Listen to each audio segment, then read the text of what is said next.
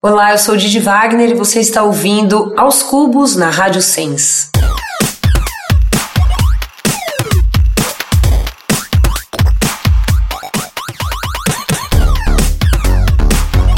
Sejam bem-vindos ao podcast Aos Cubos!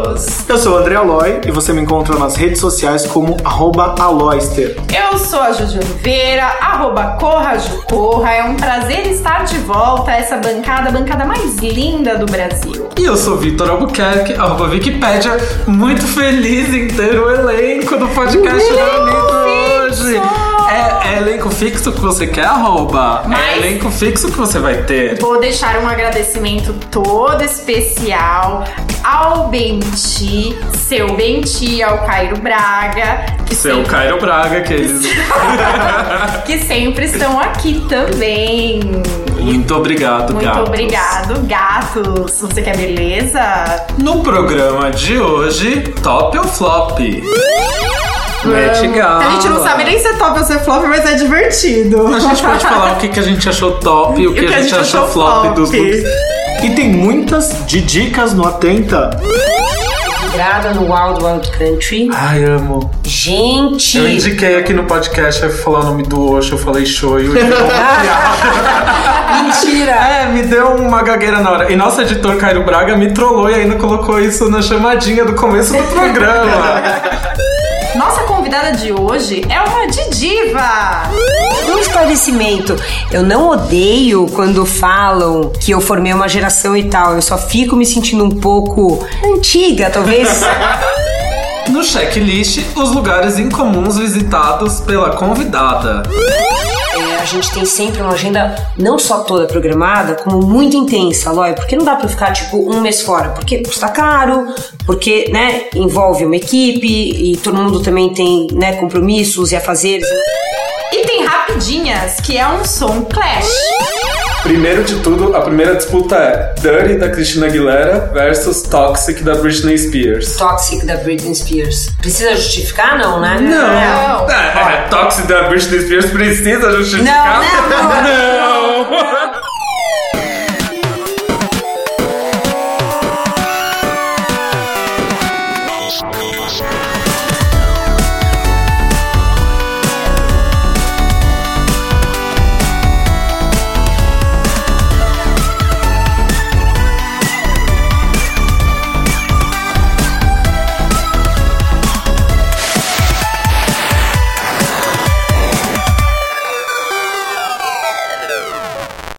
Você ouve nossos programas todas as terças, às três e meia na Rádio Sens, em senscast.org. Eu vou soletrar S-N-S-C-A-S-T.org. Gosta da gente, vai lá, ouve o programa na rádio. E aí, se você quiser ouvir de novo, ouve no dia seguinte nas, re- nas plataformas digitais. Ou acessa oscos.com barra rádio, também funciona. É isso aí, mas esse daí a gente funciona. ah, o programa vai ao ar na terça, com reprise às sextas e aos sábados. Daí, nas quartas, o programa entra nas plataformas digitais, como no iTunes, no SoundCloud e nos aplicativos de podcast. E também na Deezer. Pois Na é, procura a gente lá agora. Toda semana eu agradeço a Deezer, eu vou agradecer de novo. E pra falar com a gente, o e-mail é o mesmo: podcast.com. Manda e-mail pra gente, manda cartinha, comenta. Manda o seu alô, fala lá no nosso Instagram, comenta as nossas fotos. Fala no Facebook, a gente tá carente, toda cancerianinha. A gente vai pensar numa tour nova, que vocês gostam de soltar o verbo quando a gente faz tour, né? A gente vai pensar numa tour nova aí pra vocês. E nas redes sociais vocês encontram a gente como Aos Cubos em todas: Twitter, Facebook, Instagram, Pinterest. Mentira, a gente não tá no Pinterest. Mas dá vontade. Vamos então pra vinhetinha do Top ou Flop já começar?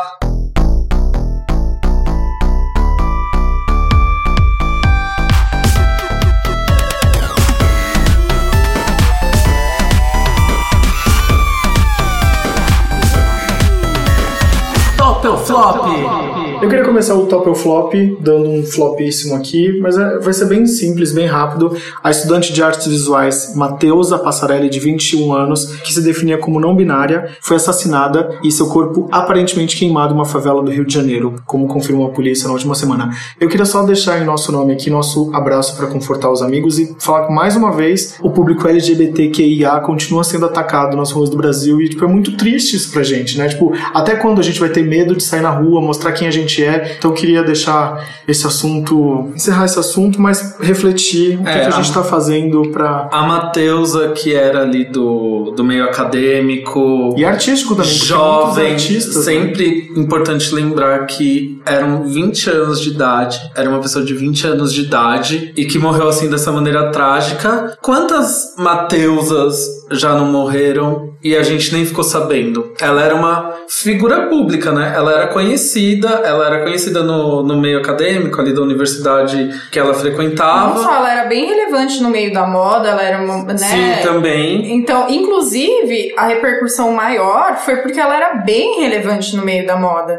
Todas as revistas de moda importantes do país publicaram imediatamente é, essa notícia. Não só foi uma notícia que saiu só em dados policiais ou, ou não, foi uma notícia que repercutiu nos meios artísticos além do meio acadêmico. Então, eu acho que a gente tem que parar para refletir que que casos como o da Mateusa não, não é só a vida dela que importa, mas ela representa milhares de outras pessoas que a gente não conhece, que morrem todos os dias, só porque são diferentes. Porque quando a sociedade olha e ela não entende, a primeira reação é de violência. Isso tem que parar. Isso porque as pessoas, tipo, a gente, a- o número que a gente sabe de pessoas trans que, enfim, morrem decorrentes da violência, não deve bater com o número da realidade. Não. Porque quantas pessoas trans não devem ser Não, não são- assassinadas Não, e outra coisa, esse e número a gente não não fica é- nem sabendo. Não é documentado também, Sim, né? Porque tem muitas exatamente. pessoas trans que não são documentadas como trans.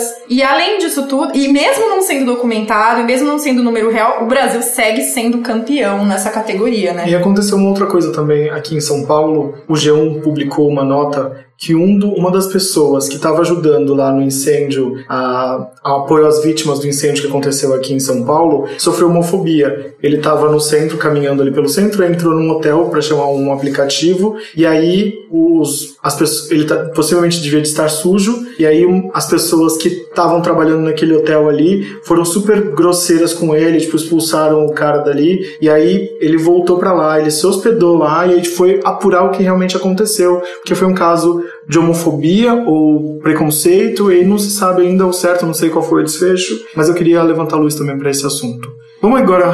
Mas vamos falar então, vamos mudar o foco só pra gente não, não ficar com esse peso todo, mas vale a reflexão. Gente, vamos falar de coisa fútil, então, pra dar uma aliviada na cabeça. Bora lá, vamos começar o Top ou Flop, então, ah, de assuntos da semana internacionais. Vamos falar do Met Gala. Met Gala. A gente não sabe nem se é top ou se é flop, mas é divertido. A gente pode falar o que, que a gente achou top e o que, a gente achou flop dos looks. Eu acho flop Tudo! Tudo!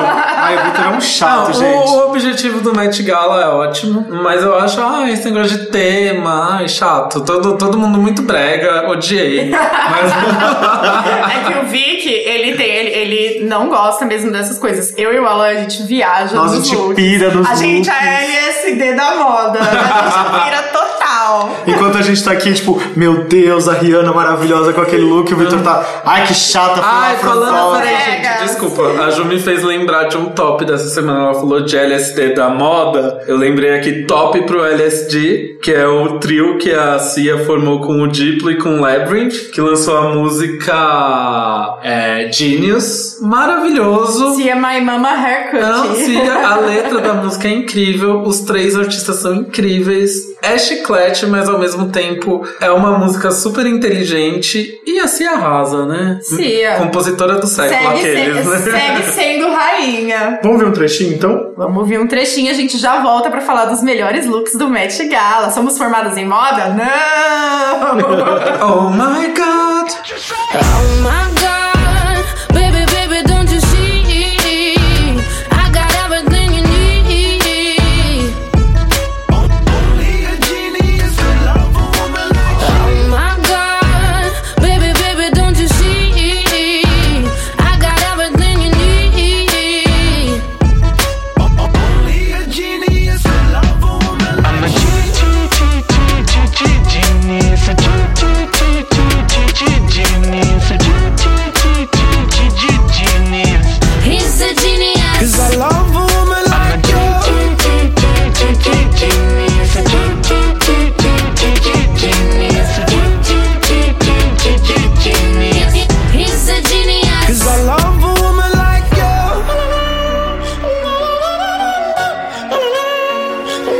Yeah.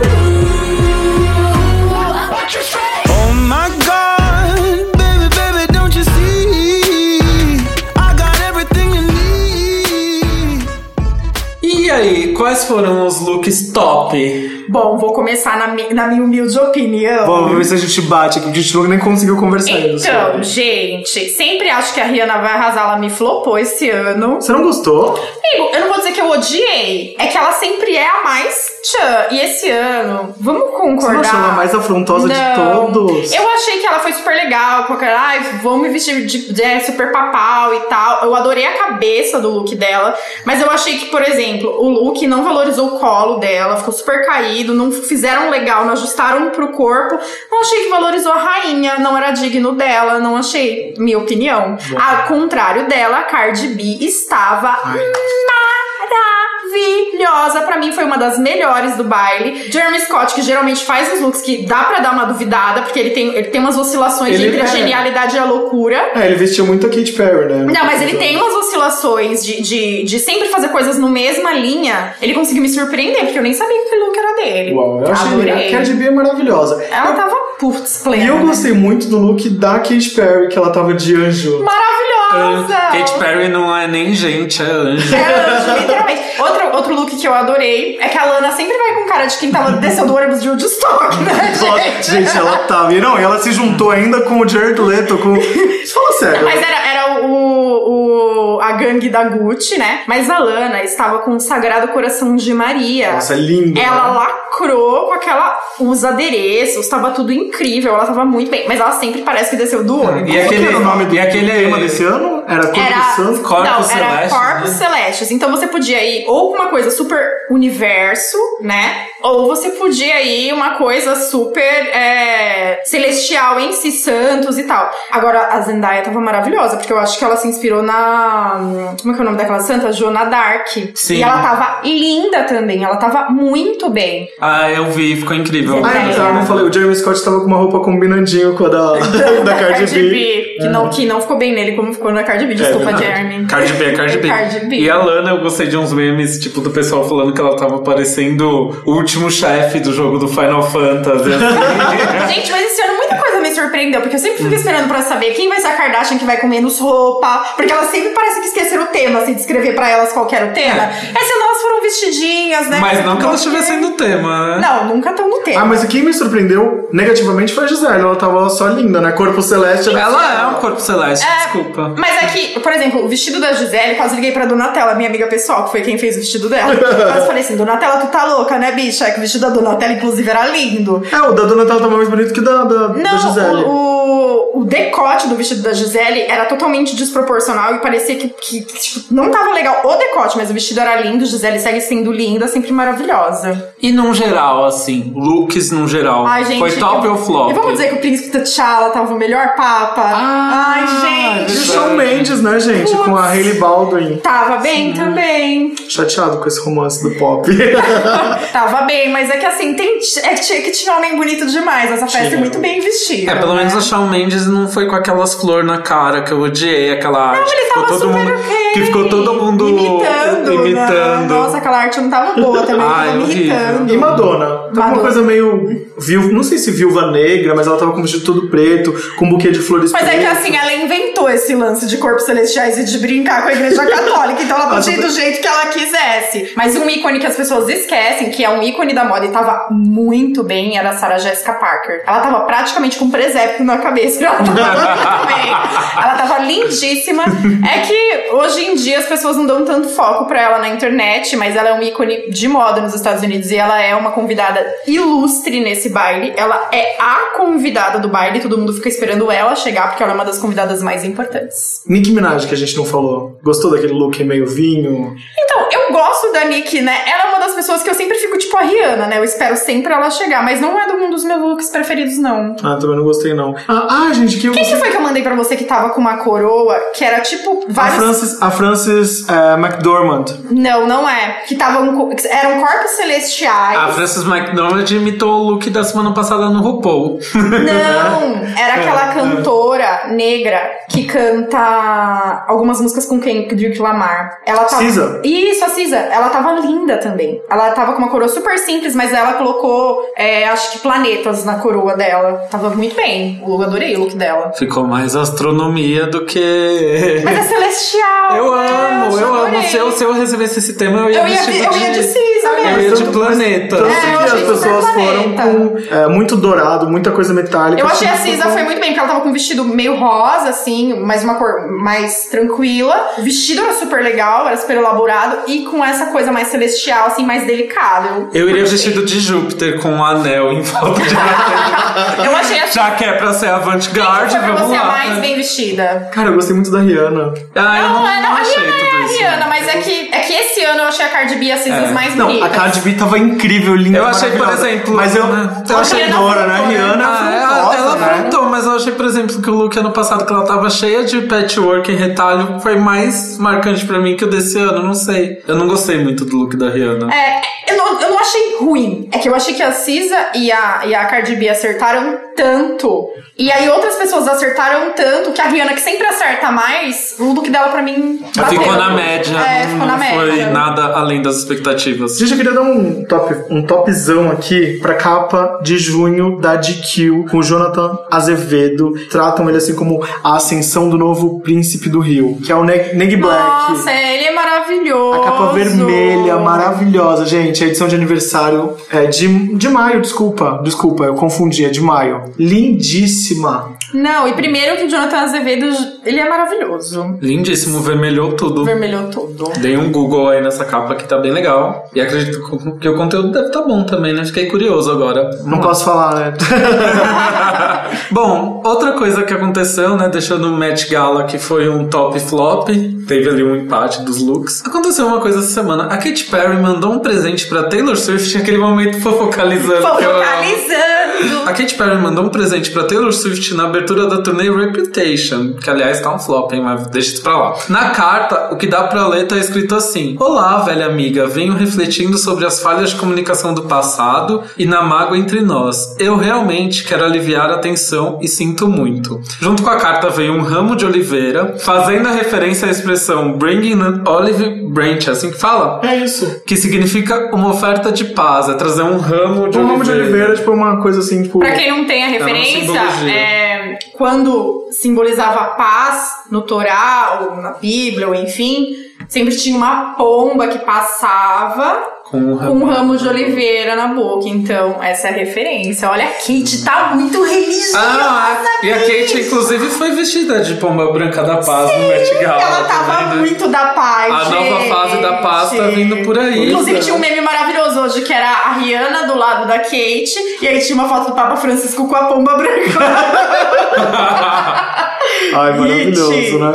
Eu acho que assim, desse top o flop fica a reflexão de que se depois desse momento de rendição da Katy Perry, a Taylor Swift seguir com essa briga, vai ficar feio pra ela, né? Ah, né? Mas Vamos a Taylor que postou no story Foi? que recebeu esse ramo Ah, então eu acho que vai rolar uma paz aí entre as duas, porque elas já Ah, perceberam amiga, que não tá mais rolando isso. E aí vai ficar tudo certo, vamos porque tu cantar juntas, vai vender horrores. Ah, óbvio. porque é isso que a cultura pop faz com a gente consumir. As duas, inclusive, deviam fazer isso pra irritar, né? Porque nem o Reputation, nem o Witness foi um sucesso. Meu bem, às vezes isso aqui é tudo uma jogada de marketing pra irritar. Pois e a é. gente tá, olha aqui, bem dormindo. Vamos dar uma corrida aqui pra encerrar o top ou flop? Bora lá. Do Alipa no Brasil de novo. Em novembro, dessa vez eu vou. Vem Quando com a sair- gente. Quando sair a venda do ingresso, eu já vou comprar o meu tudo que eu quero ir de qualquer jeito. Que ano passado eu já perdi essa fada soltando a voz dela pro Brasil, mas eu falei assim: ela vai voltar logo. E minha intuição não falhou, ela está aí voltando e dessa vez eu tenho que ir. Lindíssimo, comprou tudo. Mas aí é um novembro mágico, né? Tipo, é o Super Bowl dos shows, eu acho. Nossa, Em São novembro. Paulo. Quer dizer, vamos começar a trabalhar agora, é só pra comprar ingresso de show. As POC vai ter que vender familiar pra ir nesse tanto de show, porque vai ficar difícil, viu? Inclusive as POC boys mesmo. As POC, eu já tô Porque pensando em novembro no que já tem a. Lorde, Sim. já tem a Demi Lovato, então, e parece que vem mais duas cantoras, seria a Taylor Swift. Tem Lorde Demi Lovato. Será que a mãe da Taylor dessa vez deixou Ah, ouvir? não sei. Tomara que deixe, né? Bem, please come to Brazil. Bem É a única que eu quero ver por enquanto seria Se ela Taylor trouxer a Camila Cabello, melhor. Nossa, e ela postou uns vídeos agora falando da turnê e tal, da Charlie XX ensaiando. É boa essa tríade, né? Queria no Brasil. Será? Não tem no Brasil, né, Não tem amores? no Brasil por enquanto. Vamos fazer uma pausa e a gente volta já com a nossa convidada? E a gente já volta. Vamos fazer uma pausa. Ah, só lembrando que além dessas divas, tem uma que eu quero ver muito, que é a Shakira, tá? Pois Shakira, é. Demi Lovato, Dua Lipa, Jane Birkin, que eu não conheço, mas já amo muito, considero pacas. e Lorde. Gatas, vai ser foda novembro, hein? Guarda o já- dinheiro, já, já vai vendendo vale refeição. E agora sim, fala, Aloy. Não, eu falar que a gente já volta. Então a gente já volta. The little thoughts came rushing in whilst I watched for a sign from him. When all the while was clear as day that I should go and he should stay. I took his love like it was mine. I squeezed the truth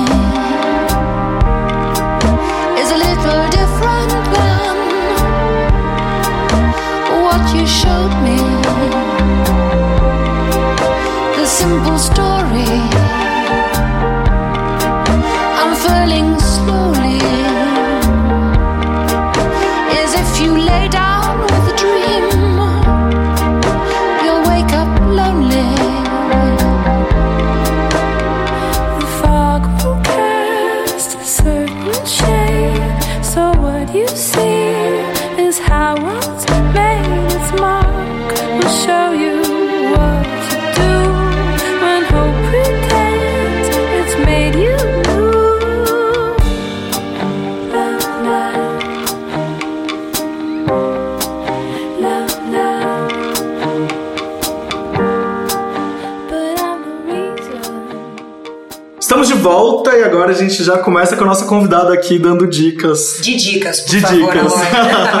Mas você não vai introduzir ela? Eu vou introduzir, mas ela já falou quem ela é, as pessoas já sabem, mas eu quero ter o meu momento Pedro Bial, gente. Vamos lá. Apresentadora, eterna VJ, e apesar de a gente acompanhar sua carreira há tempos, acho que desde os idos dos anos 2000, corrija-me se estiver errado, ela continua supernova. Adorei. Mãe da Laura, da Luísa e da Júlia, ela adora trocadilhos com seu nome. Trocadilhos. Trocadilhos, boa. ela odeia que a gente cite isso, mas a gente tem que dizer. Ela acompanhou uma geração que chegava da escola e se atualizava de música apenas pela MTV. E eram horas e mais horas de ao vivo e muitos programas como de Dicas, Uauá, Balela, Verão, bom, programas infinitos. Hoje em dia, ela é uma viajante profissional e youtu- e uma youtuber psicóloga, pois tem levado seus convidados para o Didi Van. Seja bem-vinda, Adriana Golombek Wagner ou Didi Wagner. Só pra fazer aí uma correção, não, um, um esclarecimento. Eu não odeio quando falam que eu formei uma geração e tal. Eu só fico me sentindo um pouco antiga, talvez, quando me dizem, nossa, eu era muito teu fã quando eu era criancinha e tal. E aí é um marmanjo de E seus pessoa tem 30 e tantos 45 anos. anos, Exato. 40. Você é Exato. mais velho que eu, amigo. Exato, meio isso só, entendeu? Mas tá tudo bem. Eu fico muito feliz de saber que muita gente assistia a MTV e gostava dos meus programas. Então tá bom. Vamos falar. O que, que você tem é, assistido, ouvido? Esse é o Atenta. O Atenta é um quadro onde a gente faz as nossas indicações. Hoje eu vou deixar a Didi indicar por mim, brincadeira. Didi, começa indicando. Você pode indicar um livro. É uma de dica que você vai dar aqui. Uma série, um livro, uma música, tudo isso. Você que sabe, você que manda. Olha, de livro eu tenho lido é, o primeiro volume da trilogia da Helena Ferrante, né? O primeiro livro chama Amiga Genial e eu tô gostando bastante. Acho que eu já li uns três quartos do primeiro livro. Algumas amigas minhas acharam o ritmo do livro meio lento, mas eu me envolvi com a história. Tô gostando. Série, tô vidrada no Wild Wild Country. Ai, amo. Gente! Eu indiquei aqui no podcast, eu falar o nome do Osho, eu falei shoyu. Mentira! É, me deu uma gagueira na hora. E nosso editor Cairo Braga me trollou e ainda colocou isso na chamadinha do começo do programa. Mas tudo Amigo bem. ele, hein? Mas tudo Muito bem, a- amigo. a, gente tá aqui pra errar também. Todos Fala nós. mais. Todos nós. Bom, o negócio do Wild Wild Country é que são seis episódios, eu assisti a cinco, então só falta o último. Ah, quando eu indiquei também faltava o último. Olha, acho que a gente tem uma conexão. Sério? Sim. Que coincidência. Exatamente, já vi o último. Tá, então não dá spoiler. Não vou dar spoiler. Mas, uma pergunta: a coisa ainda, tipo, degringola muito? Tem o seu fechamento da história. Tem? Tem. É, porque eu, na verdade, tô meio perplexa que a Sheila tá solta, né? Então. Então, a- então, vamos ver, vamos ver. Não, mas a Sheila é a rainha da porra toda, né? Desculpa. Tenho medo dela. Tenho medo dela. Eu tenho, eu tenho medo barra admiração, Não, porque eu não. Eu tenho só medo. Eu não tenho admiração nenhuma. Sério, eu acho ela, tipo, assustadora. muito má. É, toda a história só existiu por causa dela. Eu acho ela muito lado negro da força, assim. Sim. Eu acho treta. Não dando spoilers, mas Osho não seria nada sem Sheila. Sim, isso tá claro. É, mesmo pra quem não assistiu a série até o fim ainda, como eu.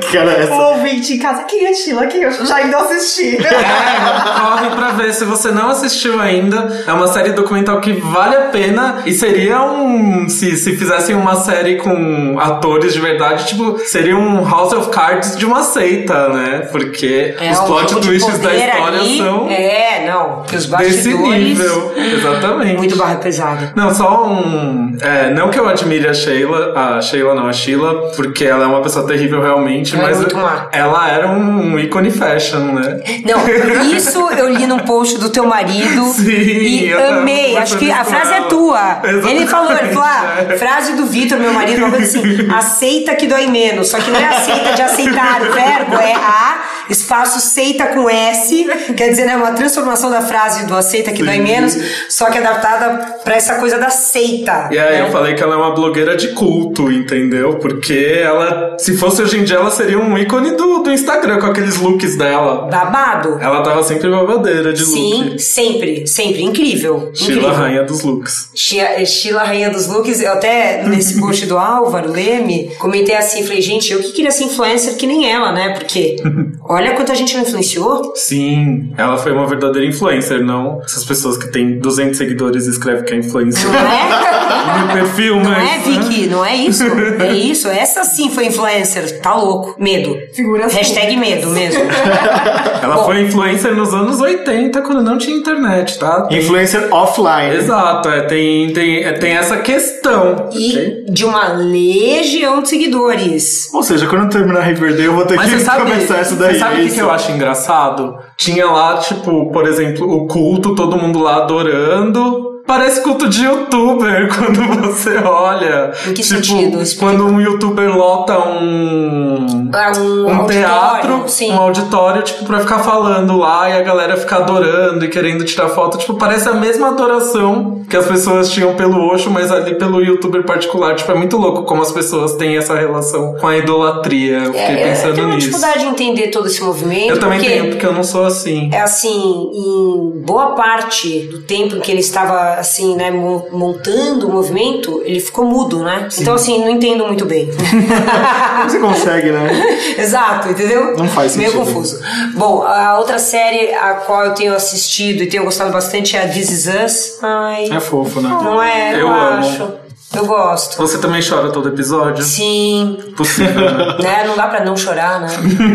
Acho que é feito pra gente chorar. É, gente, eu sou coração gelado, é isso? Porque eu não choro, não. Eu sou. Não, eu sou- Aloy. Nossa, amigo. Você, ai. mas você assiste? Assisto, mas mas- você assiste mesmo? Não, não, o é Aloy, o Aloy não assiste mesmo. É muito difícil o Aloy assistir alguma coisa de verdade porque ele assiste com o celular na mão. Ah, então. Então, aí não tá assistindo tão Entreguei. bem, Aloy. Não, gente, eu tô Você assistindo. tem que fazer um Riverdale, exercício é de imersão. A Riverdale você pode. Eu tô assistindo, a Mayara fica aqui com a arma na minha cabeça pra assistir. Vai A assistir. Mayara é a roommate do Aloy, pra quem está chegando no programa nesse episódio. Pois e é, e aí ela rolou até treta aqui no Instagram semana passada. É, teve briga porque ele foi ver Vingadores sem ela e ela assistiu um episódio de Riverdale. Que é a única série que a ele. gente assiste. Essa Vingança. série Riverdale trata.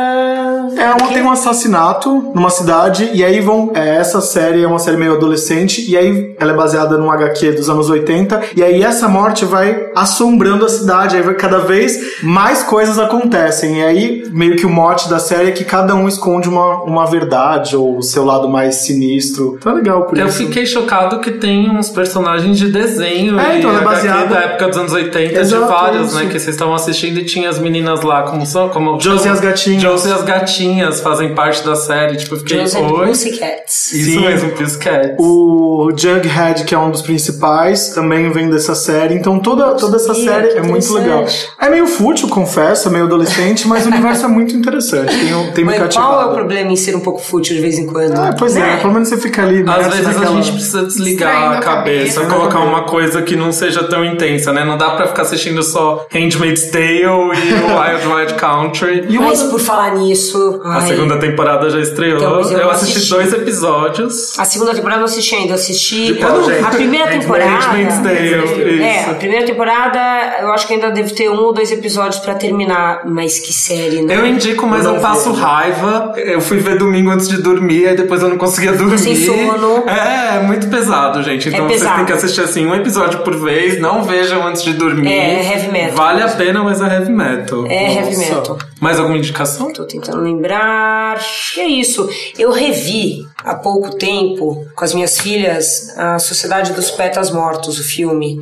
Eu vou te dizer que é um filme que continua atual, claro, né? O filme, se eu não me engano, foi feito em acho que 91, 93, início da década de 90, então já tem muitos anos, né? A qualidade de imagem já não é a mesma com a gente está acostumado hoje em dia e tal, mas a história, como se passa nos anos 50, continua pertinente, porque os dramas dos adolescentes são meio que os mesmos no sentido de, né, buscar aceitação, ah, tentar se entender, né, dentro da sua masculinidade ou das suas vontades e tal. Foi bem bacana rever esse filme, gostei. É de 89. O diretor Ah, é é. Peter Weir. E mudou Sim. pra você, por exemplo. 89, então não é início da década de 90, é fim da década de 80, ok? Mudou pra você, porque você tinha assistido esse filme bem antes, e agora você assistiu com as suas filhas. Sim. E quando a gente, geralmente, a gente gosta muito de uma obra e a gente assiste com outra cabeça, com, com né? Sim, com outra então, bagagem. como Na é? época, imagina isso, eu tinha 14 anos quando esse filme foi lançado, foi super impactante pra mim. Agora eu assisti com uma outra maturidade, inclusive, assim, tendo o enfoque de tentar passar um pouco daquele contexto todo também para as minhas filhas, de 14 e 12 anos. Então foi uma experiência diferente. E ao mesmo tempo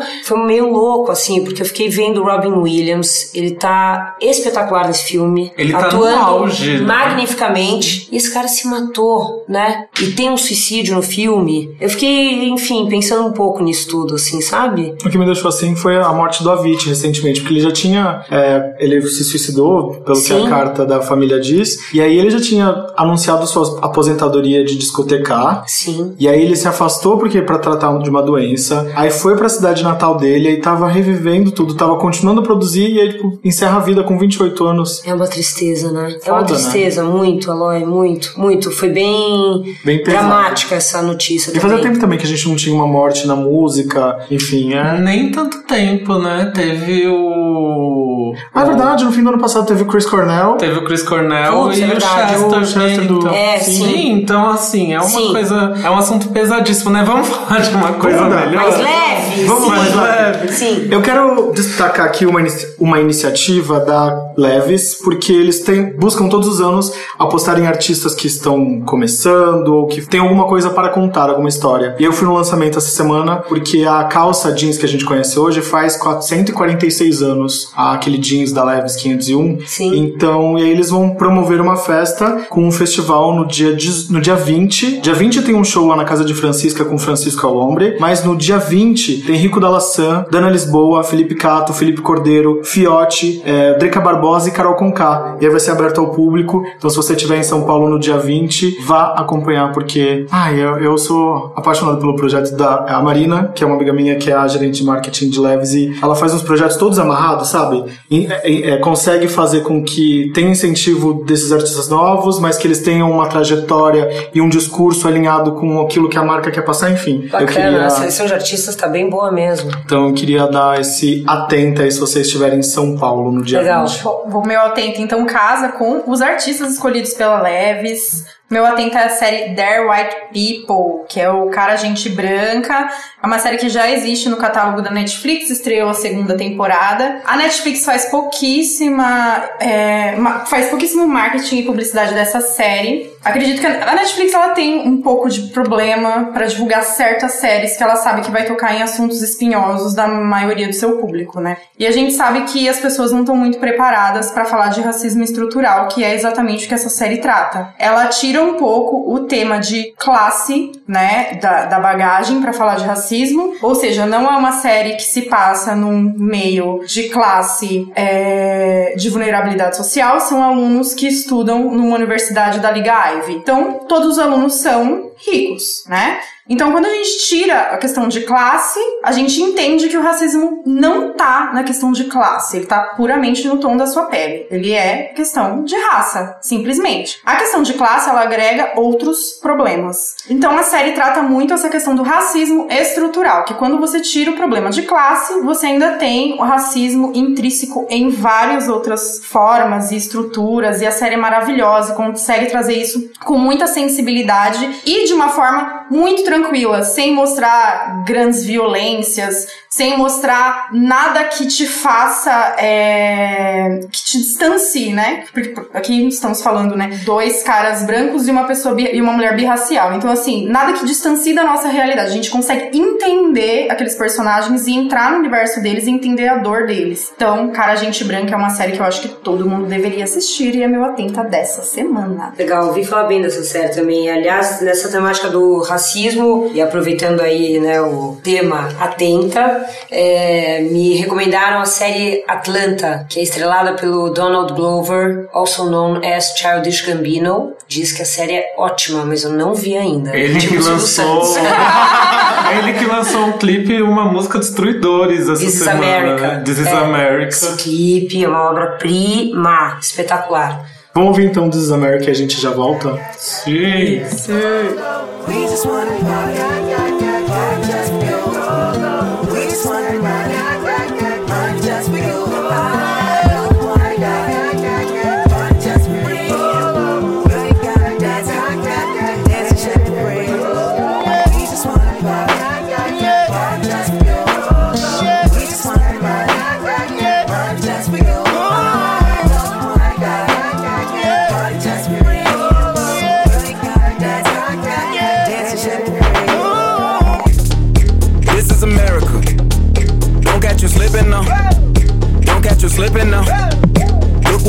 what I'm now. This is America. Don't catch you slipping now. Don't catch you slipping now. Look what I'm whipping now. This is America. Don't catch you slipping now. Look how I'm living now. Police be tripping now. Yeah, this is America. Guns in my area. My area. I got the strap. I gotta carry 'em. Yeah, yeah, I'ma go into this. Yeah, yeah, this is Gorilla. Yeah, yeah, I'ma go get the bag. Yeah, yeah, or I'ma get the pad. Yeah, yeah, I'm so cold like yeah. Yeah, I'm so dull like yeah. We gon' blow like yeah. This uh.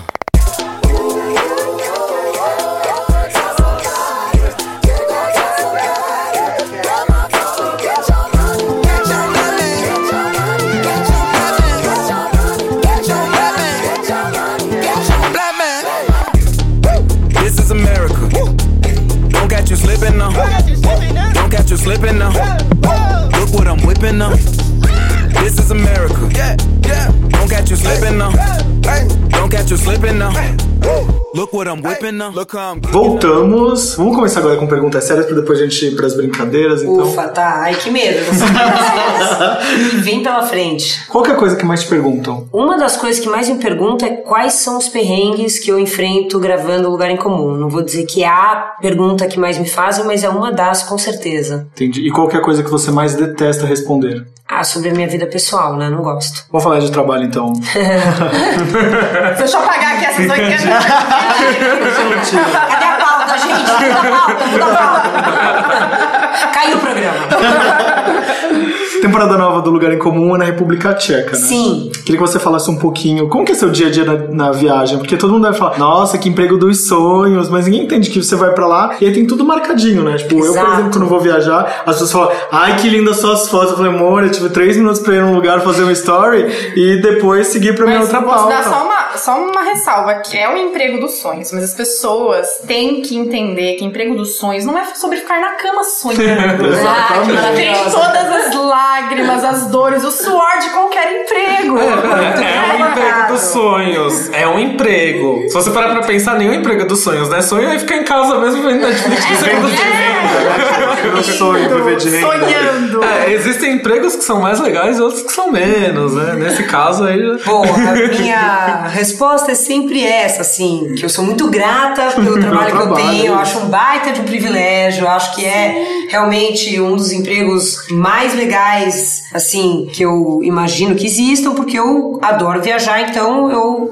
acho que eu sou muito sortuda de poder ter esse programa que envolve viagens em tantos lugares interessantes do mundo. Mas não deixa de ser trabalho, então é isso. Obviamente que viajar a lazer é uma coisa, viajar a trabalho é outra. E pro lugar em comum, é, a gente tem sempre uma agenda não só toda programada, como muito intensa, Lói, porque não dá pra ficar tipo um mês fora, porque custa caro, porque né, envolve uma equipe e todo mundo também tem né, compromissos e afazeres e não consegue se ausentar né, da própria Tanto cidade tempo, por né? tanto tempo, enfim. Então, acaba que a gente condensa muito tudo que tem que ser feito no mínimo tempo possível. Então, são diárias assim, de 14, 15 horas na rua o tempo todo, emendando uma pauta na outra, sem parar um segundo.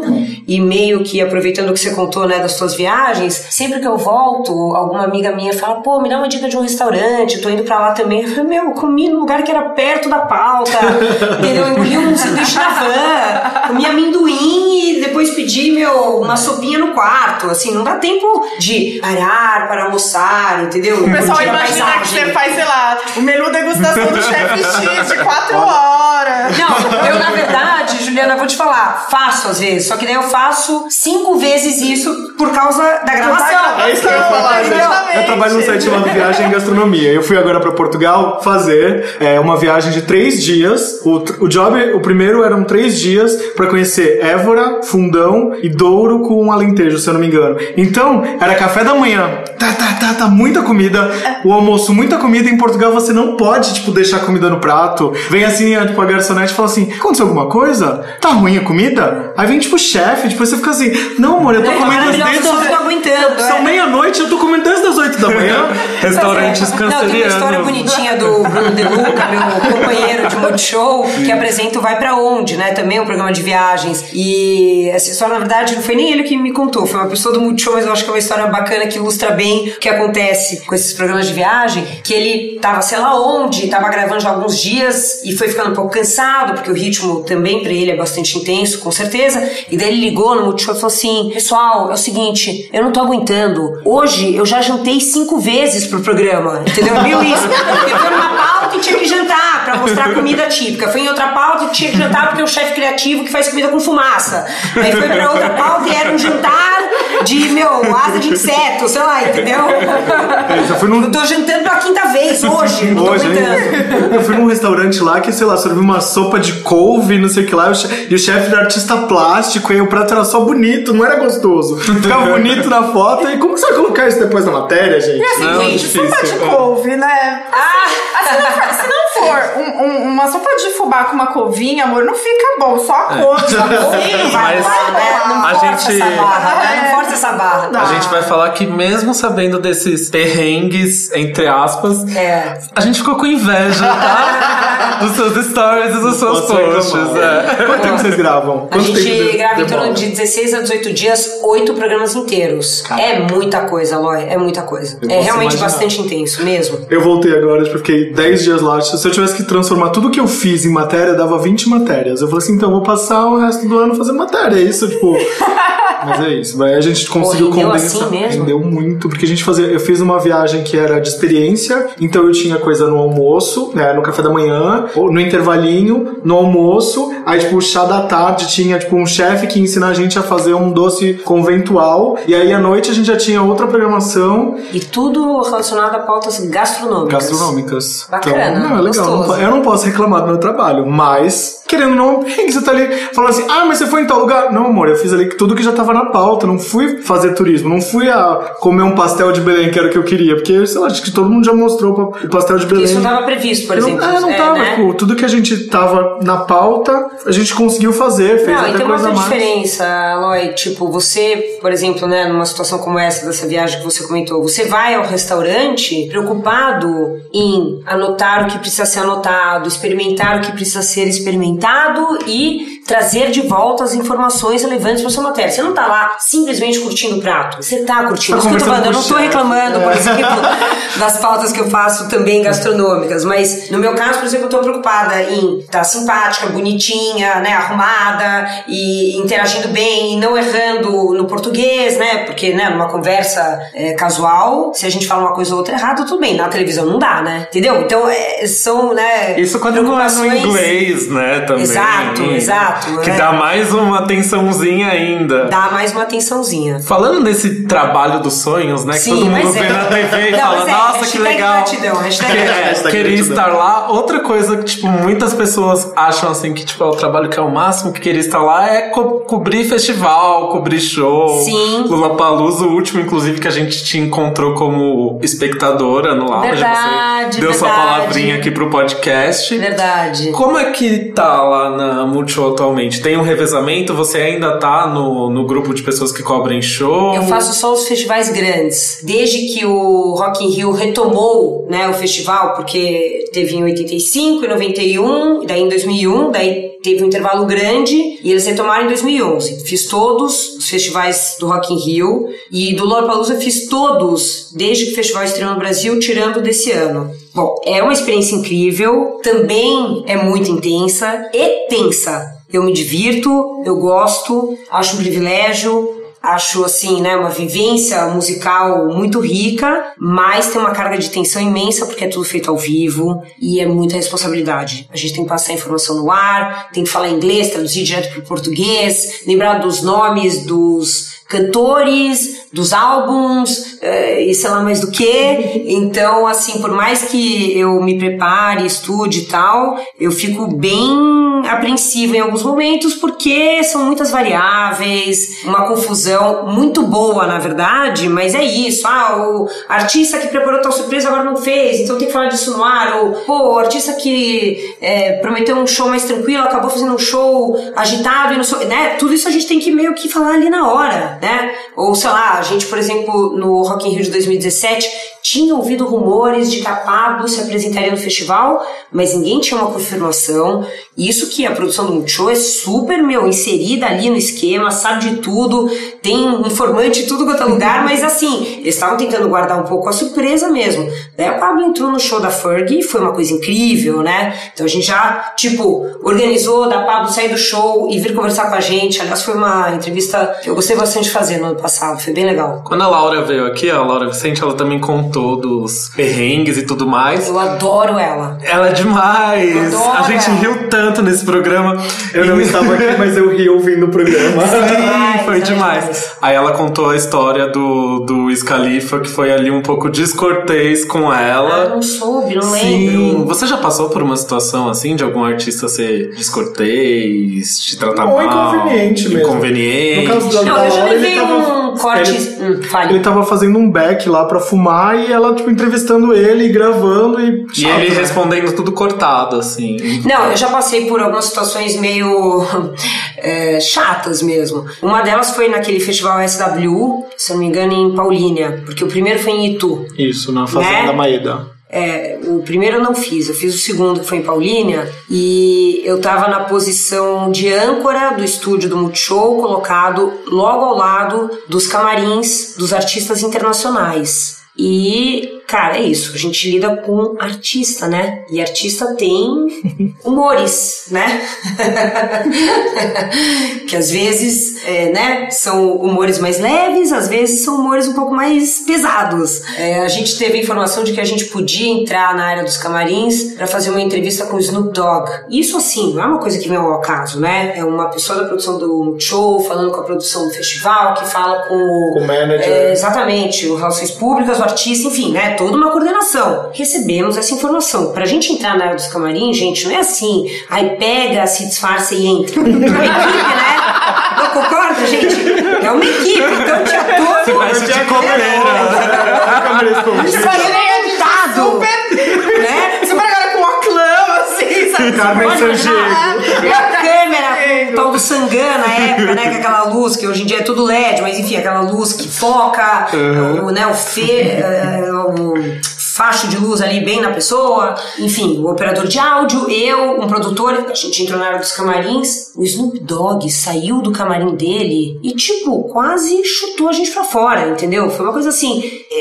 Chata, chata. É, não entrou no ar nem nada, porque a gente tava ainda se preparando pra entrar no ar, mas podia ter sido até uma situação Já meio pensou ao vivo? indigesta, entendeu? Não foi. Mas foi uma coisa meio assim, ele passou meio batido. "Yeah, What are they doing here? O que eles estão fazendo aqui? E a gente, mas todo mundo falou que era pra gente estar aqui. Todo mundo falou que se queria conversar com ele, não estamos entendendo nada, mas. Enfim. Mas sei lá, ficou uma história meio sem fim, mas é só pra dizer que coisas que acontecem. Ficou, não, tem um fim, né? O fim é, que. Mas o que pode acontecer também, a gravadora pede, pede, pede, e aí o manager fala, tipo, ah, vamos fazer, e aí, tipo, não comunica o artista. É e isso, é isso, cara, é isso. sabe. É isso. Ou o artista desistiu e usou a carta dele de artista de poder dar um jeito. Exato. Porque eles têm essa carta de poder dar piti Não dá pra saber o que aconteceu, é querem. isso. Ou, ou todo mundo se falou menos. só- não, ou todo mundo se falou e esqueceram só de avisar o Snoop Artista. Dogg, exatamente. Olha, ou causou mesmo, ele né, mesmo gente? quis dar uma de tipo gangsta, né? Tipo, né? Mas, gangsta nada- rapper. mas essa coisa de querer fazer uma imagem de mal de estar tão defasada e nada justifica se tratar as pessoas mal que, ai, Snoop Dogg, ai, você já É, tá pois um é, né? Meu- Chega. É, né? Adoro, Preguiça, adoro. esgotado. Chato, né?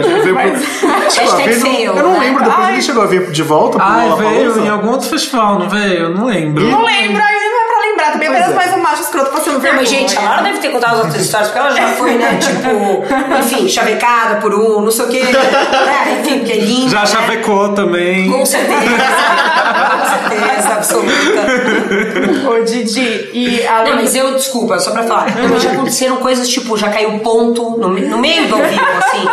Ah, é, já. É, teve uma vez em um lo... Gente, essa história. Ai, meu Deus do céu. Bom, teve uma vez, eu não lembro em qual edição do Lola, 2014, por aí, logo no início, que o Multishow quis fazer o encerramento do primeiro dia do festival em uma posição que não era uma posição que a gente já tinha montado. Então me tiraram de onde eu tava, que era atrás do palco 1, né? Pra me levar, era no Jockey ainda, então acho que foi tipo a primeira edição do Lollapalooza. Pra me levar no alto de um prédio que era tipo a sede do Jockey tá? Pra acontecer esse encerramento ali, onde eles queriam fazer, que dava uma visão aérea do jockey, ia ficar lindo pra câmera e tal, tinha que fazer uma transmissão via satélite, gerando um sinal sei lá como, eu não sei explicar pra vocês tecnicamente, o Multishow tem uma qualidade técnica insuperável nessas transmissões, é uma coisa fantástica, que eles conseguem montar de câmera e cabo e tal, não sei o quê, só que tinha um delay e eu tava com ponto eletrônico. E vocês lembram da história lá do sanduíche ishi, né? Super. Ruth Lemos, maravilhosa. Ah, não sabia nem o nome. Primeiro meme da história, se eu- Sim, se eu não não, é sensacional. Bom, aconteceu quase um sanduíche ishi comigo, porque eles, né, testaram o sinal ainda sem o sinal do satélite. Quando entrou no ar, né, tipo 3, 2, 1, vai Didi, eu, e agora a gente encerra, eu, encerra, ouvindo, né? Não, juro, Aloy, e eu assim, pô, eu tô ao vivo, gente, eu não sabia que isso ia acontecer, certo? Então eu, esse dia de Lola Palusa, Palusa, falei, mano, não vai dar, não vai dar. Falei, meu, vou ficar vou fazer o sanduíche, meu, arranquei o fone do ouvido fazendo o encerramento. E fez. teve shows, né, XYZ, e amanhã a gente retoma a transmissão, eu não sei o que, nananana, e de repente eu vejo a pessoa atrás da câmera falando assim, pronto, porra, porque o diretor tava falando comigo alguma coisa, só que pra eu não ficar falando do sanduíche ishi ishi, né, o Lola Palusa usa usa, né, eu tirei o ponto, eu falei, meu, eu vou me safar tirando o ponto, só que o, o diretor precisava falar comigo, tipo, encerra ou segura mais dois minutos, ou, Aham. enfim, não esquece de citar a reprise amanhã, sei lá que informação. Então eu só vi o cara atrás da câmera assim, coloca o ponto, coloca o ponto, e eu, tipo, não podia responder pra ele, não, não vou colocar, né?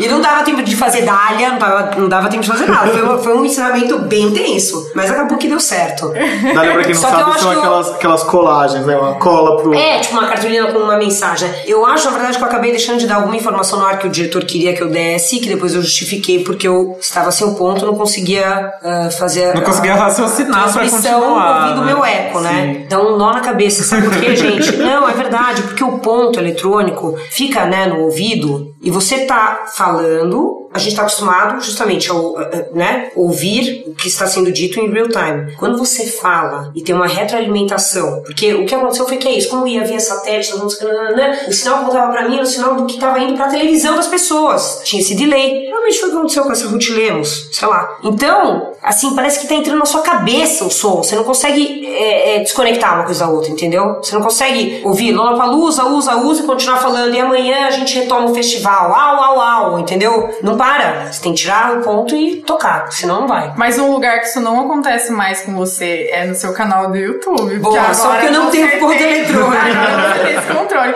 E fala pra gente. É, que E agora, porque não é ao vivo que também, não né, é ao amiga? vivo, exatamente. Né? Porque não é ao vivo. Você tá se dedicando bastante ao canal, né? Com as tags de divã, de didiva, de didica, de div... Gente, tem muitas. De divagando, de dilemas. Você já se encontrou nessa plataforma?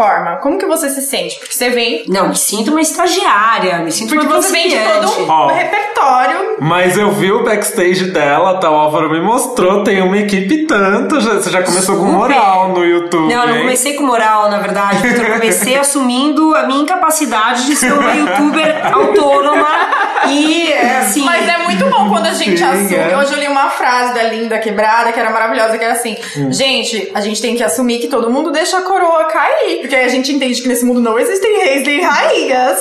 É a Olha. frase do dia, pensem Boa nisso. frase, boa Mas frase. é porque a gente tem que assumir que às vezes a gente não consegue dar conta de tudo. Você viaja, você tem suas filhas, você tem o seu trabalho na emissora, você tem N coisas, você É precisa isso. de uma equipe pra te ajudar no YouTube. Não, mais do que isso, Jana, eu também tenho a escola da televisão. Essa que é a Sim. verdade. Além de, disso tudo que você falou, realmente são muitos fatores, né, acontecendo ao mesmo tempo na minha vida e tal. Uma demanda, né, profissional grande, uma demanda pessoal também bastante intensa, mas acima de tudo, a minha escola é a escola da televisão. E na televisão, tudo é feito com equipe, entendeu? Essa nova plataforma, assim, né, de pessoas que, tipo, conseguem administrar tudo por conta própria e fazerem tudo de maneira independente e tal, é uma coisa que pra mim ainda é um universo a ser desbravado. Então eu preferi chamar gente que entende de luz, gente que entende câmera, gente que entende áudio pra estar comigo nessa. Tá, porque a gente não precisa entender de tudo também. Boa, também né? é verdade. E fa- é, eu gostei muito do seu vídeo com. O meu preferido do seu canal é com a Jana Rosa. Ah, eu achei que aquele legal. vídeo sensacional. Ela é demais. E você conseguiu mudar meio a chave, assim, de lá você ser a Didi mesmo, a Didi. Você achou? Sem, eu,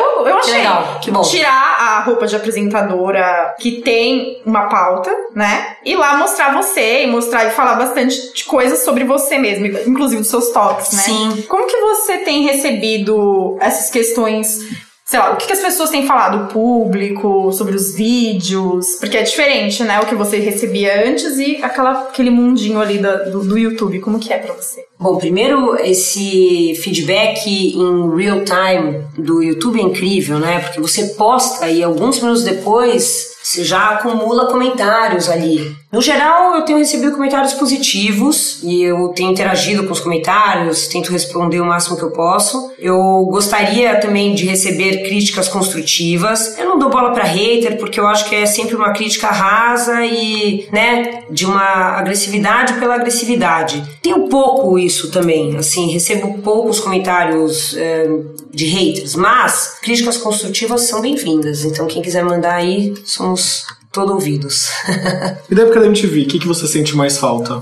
Ó, o que eu mais sinto falta na MTV são duas coisas. Número um, a curadoria dos videoclipes. Porque era uma emissora com uma referência musical realmente fortíssima e que colocava no ar uma seleção de videoclipes muito bem pensada, de acordo com o horário, com a faixa etária do público que estava assistindo aquilo, mas tinha um pensamento por trás. Sinto falta desse momento, porque hoje é isso, os videoclipes estão aí, né, continuam sendo feitos, estão à disposição da gente no YouTube, ou no Vevo, ou no Vivo, né, cada um chama como quer, mas estão assim, né, pulverizados. A MTV concentrava tudo e com uma curadoria, né, uma visão editorial muito bacana. E a segunda coisa da qual sinto muita falta na MTV é do convívio com os VJs. Eu tenho contato com vários deles ainda, são meus amigos, mas, poxa, ir pro trabalho e encontrar a Sara, ir pro trabalho, encontrar a Marina Persson ou o Kazé e tal, era uma coisa muito especial, era muito bacana. Vocês tinham noção de que vocês eram uma referência naquela época? Porque a gente conversou com a Sabrina e com a Sara e elas falaram assim: ah, não, a gente saía pro trabalho, a gente, sei lá, a Sara tava na época da, da faculdade ainda, quando ela trabalhava na, na MTV. Vocês tinham noção que vocês eram tão importantes pra essa geração? Acho que são as duas coisas, Aloy. Por um lado é isso, pô, a gente é isso, tava indo pro trabalho. Por outro lado, a gente tinha, eu acho, uma percepção de que a gente tava em uma emissora que tinha uma influência muito grande sobre os jovens e a gente tinha, assim, um feedback legal, né? Assim, de ser abordado por pessoas em alguns lugares que vinham conversar com a gente, dizer que adoravam assistir os nossos programas e tal. E às vezes, até quando eu saía da MTV, tinha um grupinho de três, quatro fãs me esperando. Então, dava pra ter um pouco de uma noção. E é, a gente, né, também dava entrevistas, falava muito sobre música para vários veículos. Então, eu acho que. Tinha a revista da MTV, inclusive. Tinha a revista da MTV também, exatamente. Não, acho que dava pra ter uma ideia de que a gente tinha uma voz ali. Acho que sim. Quando foi a primeira vez que você falou, putz, sou famosa, já que você falou dessa. que as pessoas. É que ao mesmo tempo é isso, é complicado, Aloy, porque era uma emissora muito cool, né? A gente não ficava muito pensando nisso. Aí eu te digo que eu não sei nem responder, porque, sei lá, provavelmente na primeira vez em que alguém pediu uma foto comigo. que ainda não chamava selfie, né? Chamava só foto, né? Mas.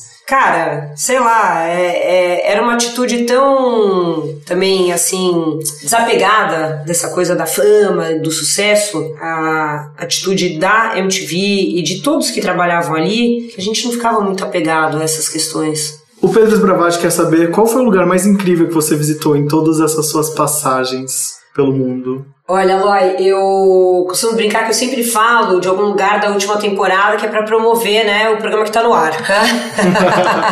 e eu de fato fiquei bastante encantada com várias cidades que eu conheci na República Tcheca, mas eu fiquei muito impactada quando eu visitei Tóquio. Isso foi em 2015, se não me engano. Vocês já foram pro Japão? Não. Ainda não fui à Ásia. É, é um sonho o Japão aqui. pra mim. E é mesmo, viu, Vitor? É um negócio assim de outro mundo mesmo. É é uma realidade paralela, parece. É incrível. Eu amei. Então a gente vai pra uma pausa agora, né? Antes de voltar pro Perguntas Esdrúxulas. O que, que você quer ouvir, Didi?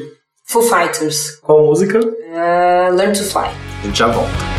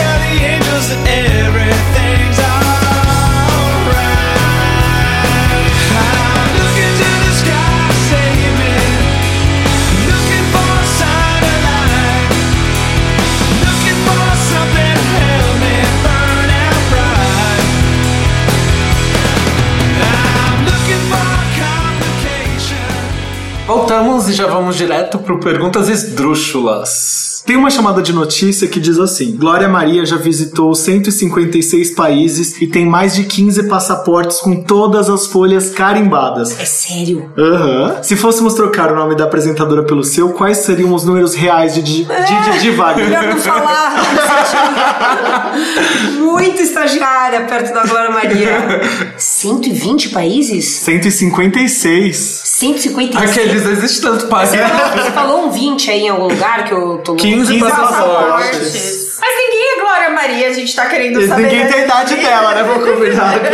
Mas ela tem muito tempo de TV, gente. Então ela já visitou muito. Ela fazia Globo Gente, existe tudo Repórter. isso de país mesmo? Existe, existe planeta mais, Terra? né? Existe É. até mais. Fiquei impressionada. Dá um Google aí, menina Eloy, também quantos países existem no planeta É, eu, tenho essa aula. Vamos no lúdico. Vamos trabalhar Adoro. com o lúdico. Vamos fingir que tem. Olha só, segundo a Organização das Nações Unidas, existem ao todo 193 países. Ou seja, ela visitou quase todos. Ela tá quase gabaritando o mapa mundi. Ela deve ter ido até pro país lá do Jardim da Princesa. Como chama? Era real, pai? Não, é fictício. Não, é, foi pra Atlântida, né? País perdido, sei lá. E você é do tipo que cataloga os aplicativos do celular por categoria? Gente, eu conversei sobre isso ontem, não, dois, três dias atrás, com a Laura, minha filha mais velha, as amigas dela. Surgiu esse assunto, você acredita? Bom, é o seguinte: a pessoa que melhor organiza celular sou eu. Eu tenho uma história de Portugal. Tem uma história de Portugal. Deixa eu responder Pera aí, primeiro deixa eu- Vamos ver se é melhor que a É essa sua. história que eu lembrei. Qual é critério, Vitor? É o seguinte: aplicativos que você usa com muita frequência não podem estar agrupados. Você tem que clicar e entrar direto no aplicativo. Então a primeira tela do meu celular é assim, ó. Não tem quase nenhum grupinho. Tem só esse que é de, vamos dizer, aplicativos secundários de fotos, né? O resto, ó, tudo assim. Aí depois já faz grupinho, porque daí tem o grupinho é, de aplicativos para ingressos, o grupinho de aplicativos de moda e assim vai. Mas eu acho a minha organização do celular a melhor que tem. Ah, não, você é tranquila. A gente achou que já ia abrir aqui o Já que o toque, eu vou contar a história de um cara que eu conheci num jantar lá em Portugal, que ele, ele organizou os aplicativos dele por cor. Então tem o grupo de Eu cor vi de amarelo, os azuis, os maravilhoso. Esses os dias- vermelhos. Ele falou: Sério? Eu sou uma pessoa visual, eu sei, então que. Vai, o Instagram é roxinho, então eu vou clicar no roxinho. Mas você sabe que eu clico às vezes no. O Cabify é da mesma cor do de um outro aplicativo roxo e eu sempre troco, eu clico errado. Não, às vezes confunde mesmo. Sim, é o Newbank e o Cabify. Eu confundo os dois. E tem o podcasts também da Apple. Tipo, mas por isso que eu categorizei por. É... Não, tela é ruim. Tela é ruim. É, então. Eu categorizei, Não, errado, errado, eu errado, categorizei por grupos. Tem o grupo social, lazer, utilidades. Não, você facilidade. abre, você abre o Pra celular. mim funciona Tá assim. cheio de grupinho. Não, não, tá errado. Os que eu mais uso estão aqui embaixo, que é o WhatsApp e o Spotify. Né? Eu, eu acho, eu acho que todo mundo podia seguir a minha tela. Eu, devia, eu devia patentear, sério. Eu acho, eu- vocês não sabem. Mas a minha organização é meio parecida com a sua, ó. A sua sim. A sua já tá São- melhor. É, porque as coisas que eu mais uso estão aqui na primeira tela. Então, mas não e é só depois, isso. Calma, não é só então que tá na primeira tela, calma. É que o dedão tem que se movimentar livremente pela tela e acionar os aplicativos que você precisa. Até isso Ah, é estudo. olha só. Você acha? Então, por exemplo, tô com o celular aqui, ó, na mão direita, eu pá, WhatsApp, eu alcanço, entendeu? Ou fechei o WhatsApp, entrei no Instagram, fechei o Instagram, entrei no Facebook, fechei, no, fechei o Facebook, entrei no YouTube. Então tem uma ali uma cruzinha ali Sim, dos uma coisa principais. ela, ela fez um estudo de É User perfect. Experience. E ergonomia. De experiência do usuário e ergonomia pra saber quais eram os melhores pontos da tela pra colocar os aplicativos. justo. Para falar que eu não estou mentindo, olha aqui, eu tirei foto da tela do celular do cara, então assim, ó, greens, blues, yellows, whites, blacks, rainbow, purple, oranges e Deixa eu- brown. Mas ele não é a única pessoa E no mundo que, que fez isso. Chocada, chocada. Ele não é a única pessoa no mundo que fez isso, porque dia desses eu não, não tô com aqui. Dia desses eu postei o meu wallpaper no Twitter. A intenção era o wallpaper. E um monte de gente que eu não conheço começou a fazer uma thread no meu tweet falando a respeito de organização de tela de celular. e uma das meninas que respondeu colocou, categorizado por cor, ia fazendo um degradezinho. Nossa, ela é mais organizada que esse cara, Sim. gente. Eu tô Que chocado. loucura, né? É equivocada essa gente aí. Bom, eu vou fazer um estudo de ergonomia com a Didi depois que acabar Mas esse olha, podcast. depois que eu então. assisti, assistam os vídeos da Didi. Depois que eu assisti o vídeo dela com a Jana Rosa, eu refleti sobre a forma que eu tinha que arrumar os rótulos das coisas dentro da minha geladeira. Boa, gosto de assim, praticidade. Gosto assim. Você começa a entrar, você nem tem um toque, você começa a entrar no toque daquela pessoa. Incorpora o toque da Eu sou, eu outra. sou muito influenciável, eu não posso ver tudo, gente. Imagina. Mas eu histórias sinto que Didi eu tô tem? prestando um serviço pra humanidade. Olha que prazer que é você abrir a geladeira e todos os rótulos estarem pra frente, alinhados. É, eu já sou um pouco paranoica, eu entro no mundo de uma pessoa que tem A. Didi tem que sair do Multishow e pro GNT, gente. É isso. Arrumando a geladeira. Tá no canal errado, né? Arrumando a vou vida. fazendo aqueles programas tipo. De organização. De organização do Arrumando a lar. vida. Não, eu tô pensando Ai, em ai. algum nome desse programa que teria Didi, mas não sei. Didi. Arruma Didinhos.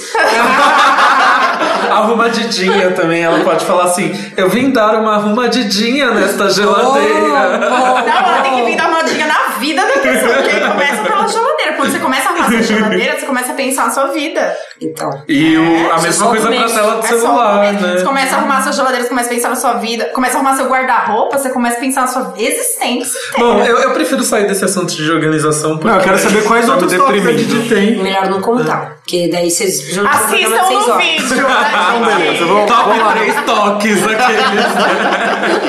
3, o terceiro toque que eu mais tenho.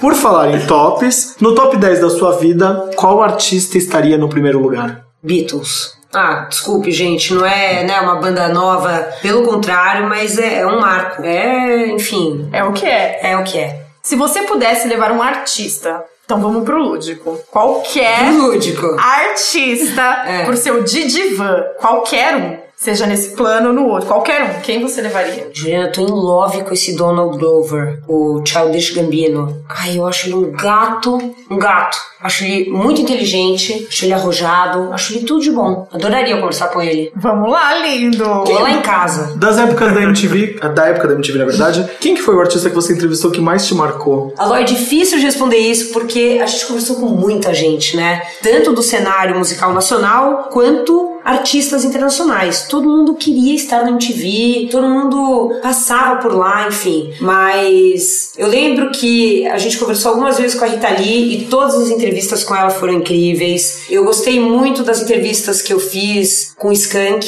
porque eles são adoráveis. Poxa, a gente falou com o Caetano Veloso, eh, com o Ian McCulloch, vocalista do Echo and the Bunnymen. Foi muita coisa legal. Então, nenhuma que te marcou assim falou assim, nossa, eu- naquele dia eu achei que fosse morrer. É que minha mãe fala isso. Referência. Você achou pesado? Você achou meio... Não, é que ela fala assim, ela fala assim, canceriana dramatiquíssima. Aí ela leva um sustinho assim, ela, ah, achei que eu fosse morrer. Aí a gente Aí virou um meme virou nosso. Aí foi ver- um meme interno. Sim, é. Não, mas assim, Aloy, isso eu tô falando da MTV. Agora, né, nessa minha experiência de transmissão de festivais ao vivo com o Multishow, a gente fez entrevistas também fantásticas, né? Uma delas agora no Rock in Rio de 2017, quando o Pete Townsend, do The Who, veio no estúdio do Multishow conversar com a gente. E assim, o cara é uma lenda do rock, né? É, foi um momento único, foi realmente muito especial. Incrível. incrível. Incrível, não, incrível. Foi tipo assim, amém, amém, amém. hashtag gratidão, hashtag gratiluz, hashtag... Se você espirrar, saúde. É, é, sei lá, tudo. Foi incrível. Ainda num throwback da MTV Brasil, a MTV promovia uns programas de shows assim incríveis, né? Tinha o MTV ao vivo, tinha o LOL MTV, tinha o acústico MTV. Atualmente, pensando no panorama de artistas atuais, qual artista você acha que mais se encaixaria com, esse, com algum desses projetos da MTV? Olha, Vitor, falando de um jeito assim mais genérico, qualquer artista que topasse se mostrar de maneira menos montada, né, menos ensaiada, eh, de uma forma um pouco mais espontânea, seria um artista bacana para participar de algum desses programas da MTV. Obviamente que eh, pro luau tinha ensaio, pro acústico tinha ensaio, eu mesma assistia a vários ensaios do acústico e tal, mas o artista tinha que se colocar ali no palco, né, desplugado, né, e enfim, mostrando uma nova roupagem para sua suas músicas e tal. E no caso do Luau, mais ainda, né, despretensioso. É, eu citar algum músico ou artista que se encaixaria nisso agora, eu juro, eu tenho até que dar uma olhada aqui no meu Spotify, porque não tá me vindo à mente. Aquelas assim, né? Aquela que, tipo, tá super monotemática, Ch- Childish Gambino, tô brincando. Monotemática, só pensa nele, apaixonou. Mas pode ser também, porque quando a gente tá focado no artista, deixa a gente viver Sim. nosso, nossa Olha, obsessão por um tempo. É, pois é, pois é. é. Enfim, mas eu sou super fã, mas super fã mesmo da Nicki Minaj. eu amaria ver. arrasou! Né? Eu amaria vê-la fazendo uma coisa acústica, você já pensou? Seria Os raps dela acústico? Será Sei lá, que será ela que ia- funcionaria? Não sei. Será que ela ia chamar a amiga Cardi B pra. Ai, fazer gente, eu sou apaixonado da Cardi B. Podem B falar o que for. Já falei dela aqui hoje no Top of Flop. Que gravíssima, né? Amo que ela e a Nicki Minaj se mostram amigas nas redes sociais. Mas elas são que isso daí acaba com essa mania das, das gays, das POC de, De querer rivalizar, ver, né, de querer gente? ficar rivalizando as artistas femininas o tempo inteiro. Elas são amigas, elas se amam. Ponto, Adoro a Cardi. B também, acho um máximo. Não, ela é. Doida, né? Ela é louca. Maravilhosa. Por Nicki Minaj, espontânea. não. O que falta nos artistas hoje em dia, minha visão, espontaneidade que ela tem pra dar Mas é que quando a pessoa é espontânea, as pessoas, nossa, elas se chocam de um jeito, porque tu, tá todo mundo tão formatado, tão dentro de uma caixa, deixa a Cardi B brilhar. Deixa a Nick brilhar. E a Janelle Monet também acho que seria uma Nossa, né, artista maravilhosa. bacana pra fazer um acústico, sei É, lá. maravilhosa que lançou um disco que bota em pauta a visibilidade bissexual e ela se assumiu bissexual recentemente. Então, além de tudo, ela é do Vale. Vem pro Vale! Bacana. Muito bom. Tem uma pergunta de fã aqui. Ele quer saber o que te deixa estressada, porque o trabalho não deve ser.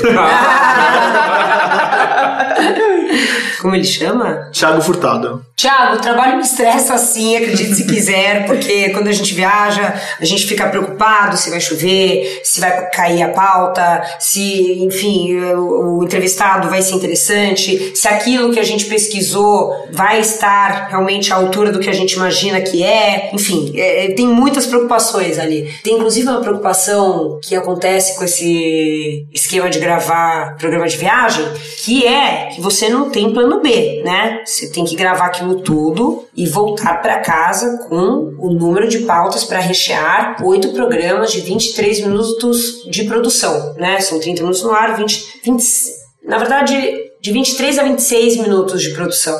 Varia. Bom, no final de toda a temporada, o que acontece com a Paulinha, que é a diretora que faz Lugar em Comum comigo há 12 anos, e eu, é que a gente faz o que no jargão da televisão se chama de minutagem, que é assim, aquela pauta do rock, você acha que durou quanto tempo, é, assim, de aproveitamento? Ah, dois minutos e meio, né? Tipo, é dois e trinta. Ah, e aquela cavalgada que você deu, sei lá, ah, um minuto e quarenta e três, tá? E aquele... é, momento que você entrevistou o cara que faz o doce na rua. Ah, aquele 2 minutos e 54. A gente fica somando fala, ah, tem pauta, não tem pauta, entendeu? É uma coisa assim, a gente faz a minutagem pra saber se a gente tá voltando com o número necessário de pautas e que vão rechear, né, é, os tais oito episódios inéditos. É ter isso, é ter isso, Thiago. Mas é, além disso que me deixa nervosa, ele pergunta, É irritada, estressada. estressada, é, qualquer situação mais complicada envolvendo as minhas filhas, né? Assim,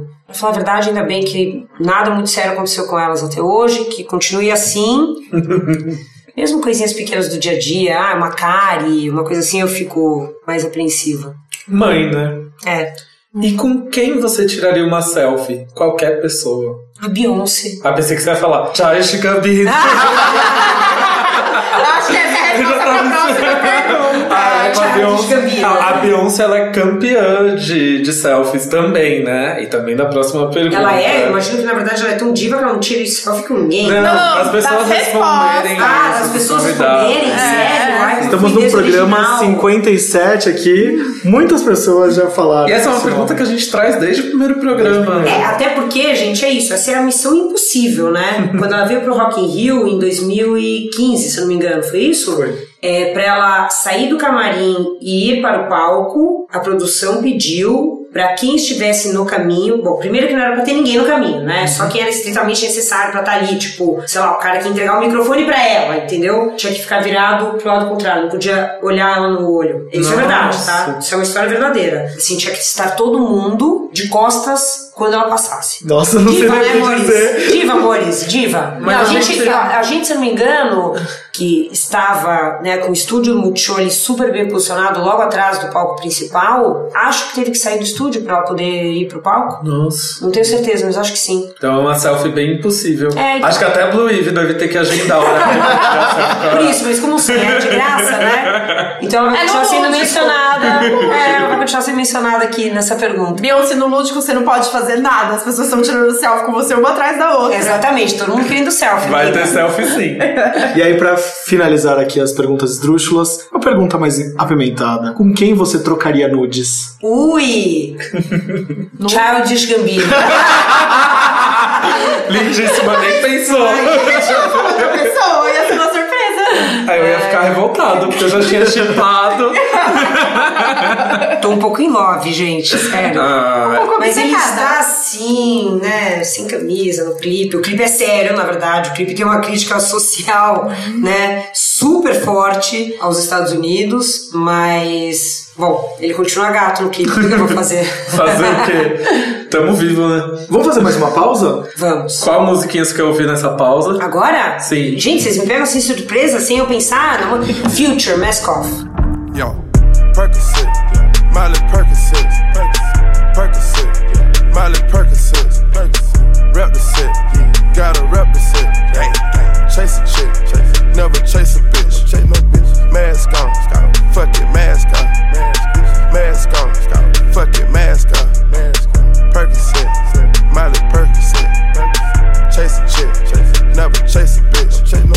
two cups, toast up with the gang,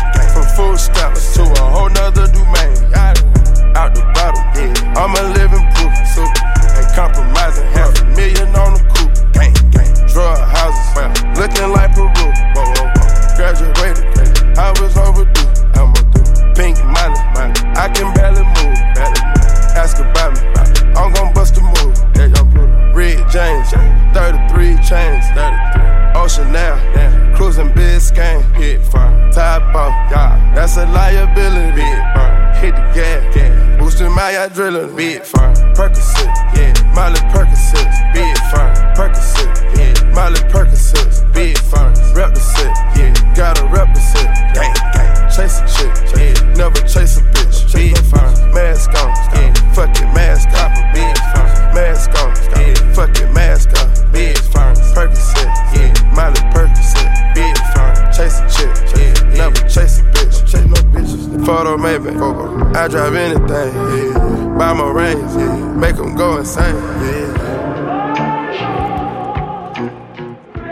Agora então o checklist com o Didi. É, esse checklist não vai ser tão difícil de você responder, Didi, porque ele é personalizado para você. Olha. Ele é você vai ter que temático. falar uma palavra ou alguma coisa engraçada que venha na sua mente, ou uma frase, qualquer coisa, não pode, não precisa se prender em relação a ser uma palavra ou uma frase, sobre destinos do lugar em comum que você visitou. Topa? Topo. Olha, só pra deixar claro, hein, pra quem tá ouvindo, eu não fui preparada pra essa pauta aí, né?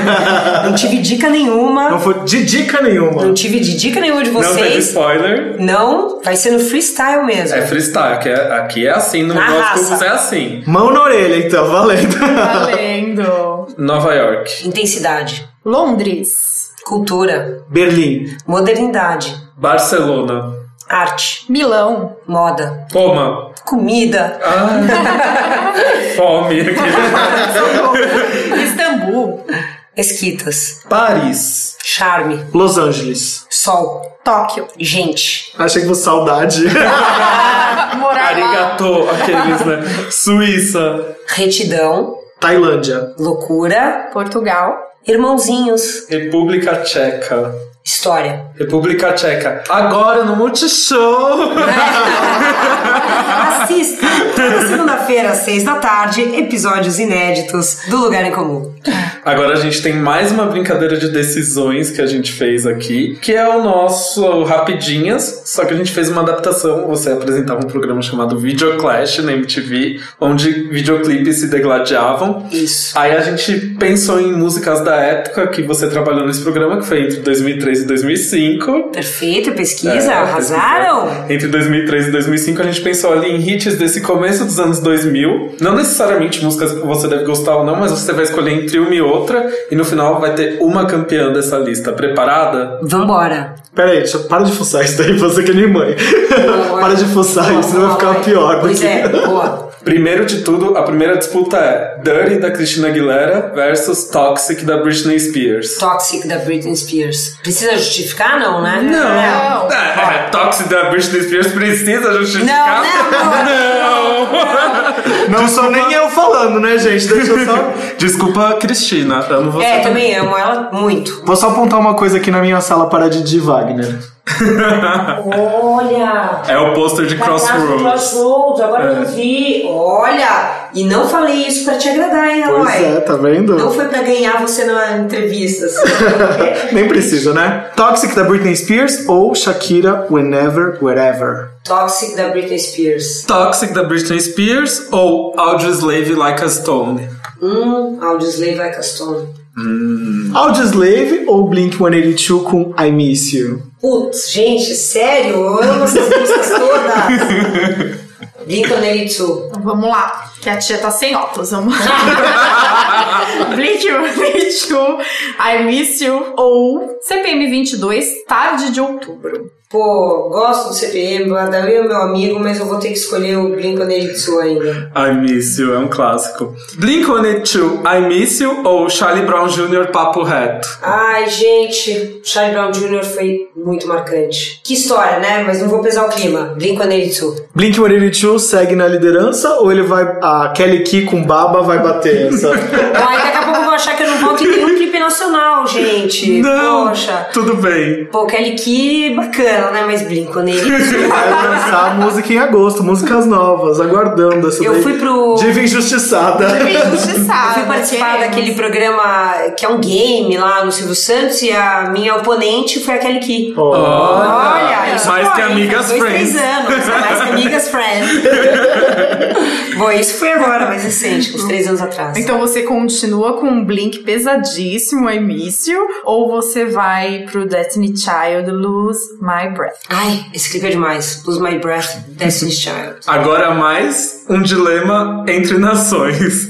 Destiny Child, Lose My Breath ou Los Hermanos, Cara Estranho? Pô, Los Hermanos, uma banda muito boa nossa, mas eu vou continuar com Destiny's Child. Agora é a grande final. Agora a grande final, essa hein? brincadeira, gente, adorei. Destiny's Child vai levar o posto de melhor clipe aqui de, com Lose My Breath ou a Madonna vai tirar essa liderança com Hang Up. Putz, vamos de Madonna, galera. Amor. Já, já foi marmelada que eu coloquei Hang-Up no É. final, né? Era assim, eu pensei, se ela escolher alguém do começo, vai chegar no final. Você, E ela- que você pensou que ela ia deixar a Baba Baby do lugar. Ah, não. Deus, eu, só né? tô, eu acabei não escolhendo realmente nenhum clipe nacional. E eu Você escolheu sim, você escolheu o CPM 22, não foi? Não, não foi só que o foi. Adair é meu amigo, Não, mas, mas é, que a entre gente, mas é que a CPM gente tá numa fase que ainda, naque, naquele momento, os clipes internacionais ainda tinham uma produção muito superior também aos clipes nacionais. Hoje não mais, né? Mas a, mas a gente entende mais por isso também. É, não, e por exemplo, no caso do Charlie Brown. Jr., se fosse o clipe de Confisco, acho que eu teria escolhido Charlie Brown. Mas vocês colocaram Eu fiquei na dúvida mesmo? entre Papo Reto e Rubão, aí eu coloquei Papo Reto. Eu adorava Confisco. Bom, mas Hang Up, hino, né? Hino, um Hino. Total e ela sempre referência máxima. Amo Madonna. Aprendam, Madonna segue sendo Madonna. Amo. Senti de alfinetada. Pois é. O programa vai chegando ao fim. Eu quero perguntar se a gente deixou de fazer alguma pergunta que você queria falar ainda. Não, gente, achei que foi muito legal. Adorei essa brincadeira do vídeo Clash aqui nos cubos. Adorei. Adorei mesmo, achei muito criativo. Ai, que legal. Lindíssimo, então, falou tudo. Podemos então encerrar. De disse tudo. De disse tudo, mesmo. Lindíssima, de disse tudo. Tudide, aqueles aqui no- Tudidinho. Tudidinho. Existe do trocadidinho. Ai, ela é muito rainha dos trocadilhos. Amo. O teu marido também. Ah, ele é. Canálvaro, acessem Canálvaro. É, o quê? Canálvaro. É, Festa Álvaro, enfim. Então, tá vendo? Tamo nessa. Deixa então suas redes sociais para os nossos ouvintes que não te seguem ainda, acho meio impossível. Ai, gente, que absurdo, aliás. Né? Sério. Onde que tava essa pessoa em Você Marte? tava debaixo de pedras. Descobriu a internet hoje.